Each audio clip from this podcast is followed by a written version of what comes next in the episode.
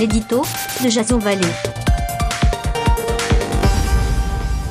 Bonjour, nous sommes le dimanche 4 novembre 2018 et voici mon éditorial sur le coup de gueule de Jacqueline Moureau sur la hausse des prix du carburant, une colère qui ne s'atténue pas et un édito qui s'intitule Coup de pompe et plein les bottes.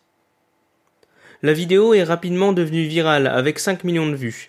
Il est, du ses coutumes, de qualifier le peuple français de râleur. Une semaine après l'appel au blocage lancé sur les réseaux sociaux, le feu ne s'éteint pas. Si le Premier ministre s'évertue à entendre mais ne pas écouter la colère montante, les élections européennes et municipales risquent de se transformer en un véritable vote sanction. Certes, on ne peut pas tenir un discours sur le réchauffement climatique en dénonçant ceux qui remettent en route les centrales à charbon en restant nous-mêmes immobiles pour ne pas froisser l'opinion. Se révolter face aux réglementations abracadabrantesques comme la carte grise vélo, une taxe colis, sans oublier les péages à l'entrée des villes, est légitime. Mais la destination finale des fonds récoltés n'irait-elle pas directement dans les poches de Bercy?